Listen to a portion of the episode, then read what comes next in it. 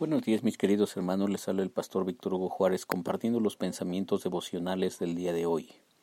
Te leo el texto de Jeremías 9:23 que tiene que ver justamente con lo que hoy vamos a abordar, el conocimiento profundo de Jesús, de su Padre, del Padre Celestial y su cercanía, su intimidad con Él. Dice Jeremías 9:23, así dice el Señor que no se gloríe el sabio de su sabiduría, ni el poderoso de su poder, ni el rico de su riqueza. Si alguien ha de gloriarse, que se gloríe de conocerme y de comprender que yo soy el Señor, que actúo en la tierra con amor, con derecho y justicia, pues es lo que a mí me agrada, dice el Señor.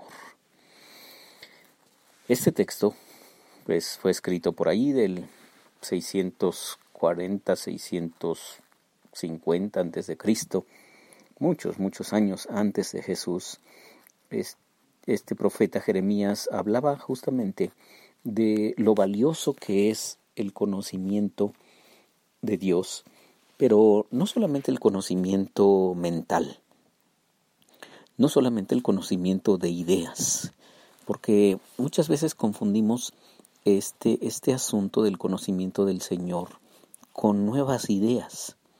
Pero conocer a Dios no se trata de nuevas ideas, nuevos pensamientos, aunque tiene que ver con eso, sino se trata de una nueva relación, una experiencia de relación con Dios. Entonces, eso es lo que a Jesús lo distinguió en su vida, este acercamiento, esta naturalidad de llamar a Dios el Padre, pero no solamente como lo hacemos tú y yo cuando de repente oramos el Padre nuestro. No, no, no, no. No era solamente una, una oración repetida o, una palabra que él dijera acerca del Padre Celestial, no, sino era su estilo de vida, era su, su comprensión y también su acercamiento a Dios.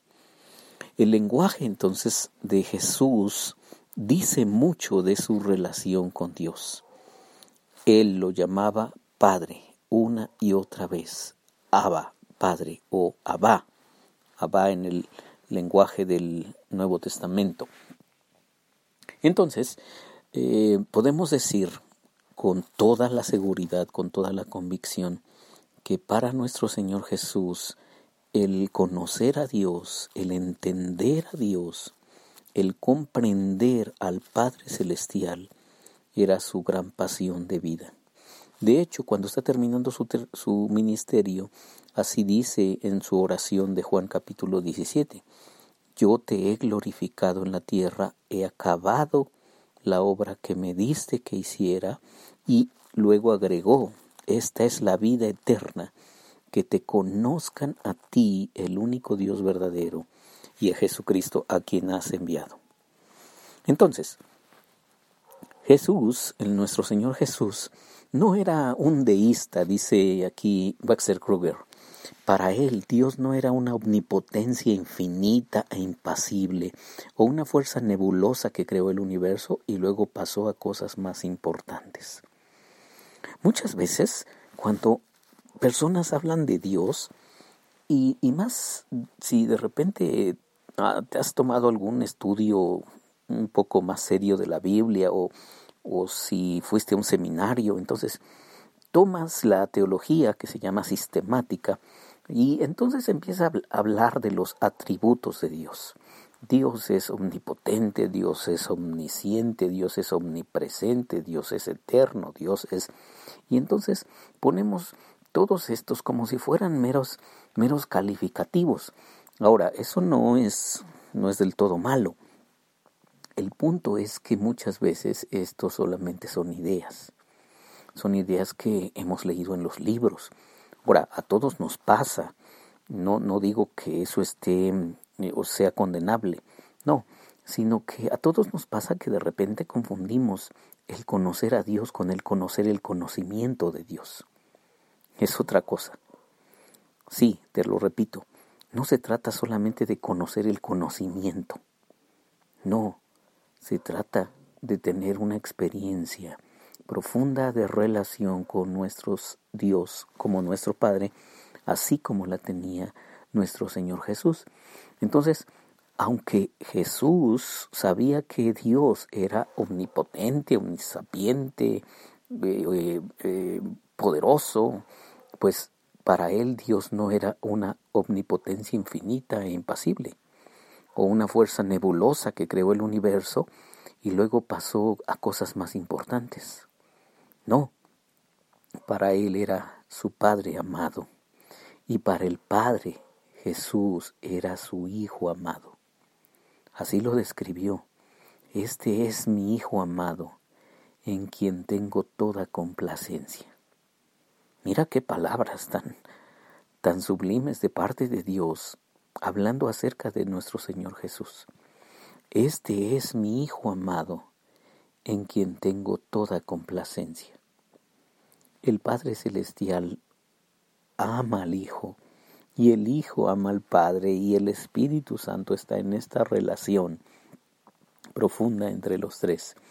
Entonces, esta relación hace que Jesús no tenga solamente ideas acerca de Dios, sino tenga un contacto, una experiencia profunda con el Padre Celestial.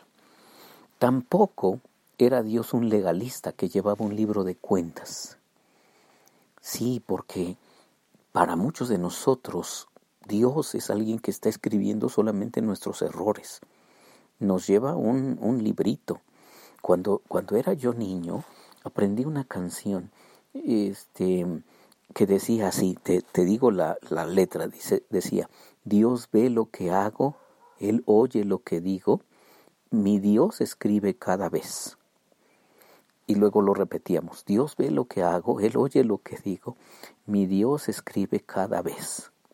Entonces, la, la idea que, que nos trataban de enseñar en esa canción era que Dios se la pasaba vigilándonos. Y entonces iba anotando nuestras, pues ahora sí que nuestras buenas acciones y nuestras malas acciones y llevaba un librito de cuentas y ay de ti cuando Dios sacara ese librito y y ajustar a cuentas contigo. Entonces, para nuestro Señor Jesús, Dios no era un legalista que llevara un libro de cuentas.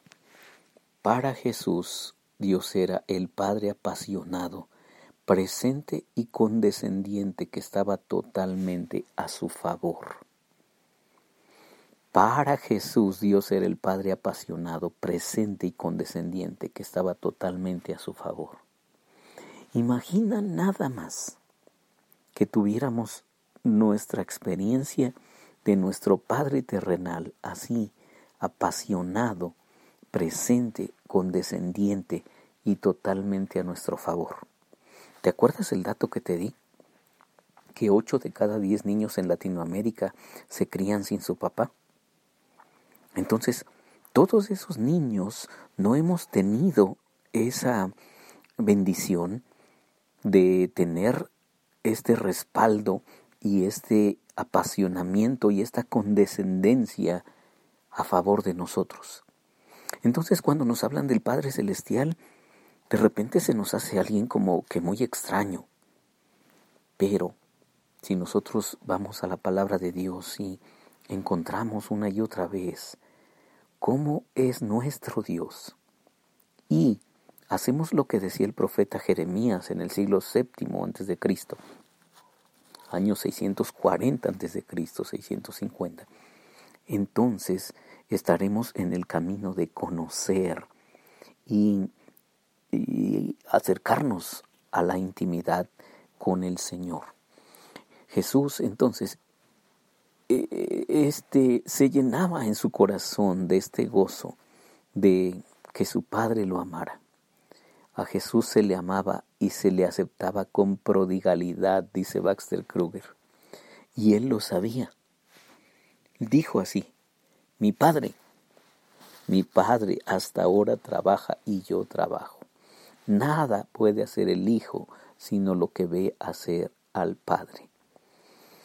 Y aquí Baxter Kruger comenta, mi Padre y no la religión es la respuesta de Jesús también es la respuesta de todo su ser y de toda su vida. como vemos de manera tan evidente cuando limpió el templo. El fervor hacia su Padre y por el honor de su Padre es la respuesta de Jesús. ¿Te acuerdas que Jesús llegó al templo, hizo un látigo y arrojó ahí a la gente que estaba comercializando en el patio del templo? Estaba muy enojado y dijo, no hagan de la casa de mi Padre una casa de mercado. Y en otro texto, en Juan capítulo 8, Juan capítulo 4, versículo 34, dijo, mi comida es que haga la voluntad del que me envió y que acabe su obra. Así que en resumen, Jesús se sabía muy amado por su Padre y por eso me parece que nos enseñó también a orar. Padre nuestro que estás en el cielo, santificado sea tu nombre. Soy Víctor Hugo Juárez y espero que este devocional ha sido de, de bendición para ti.